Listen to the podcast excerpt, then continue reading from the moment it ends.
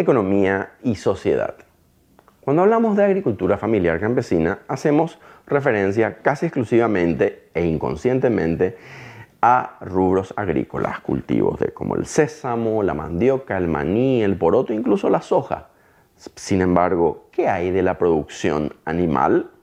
Las fincas campesinas, según datos del Ministerio de Agricultura y Ganadería, disponen también de vacas, de cerdos y de aves parrilleras, de pollos, que también generan huevos en el caso de las ponedoras.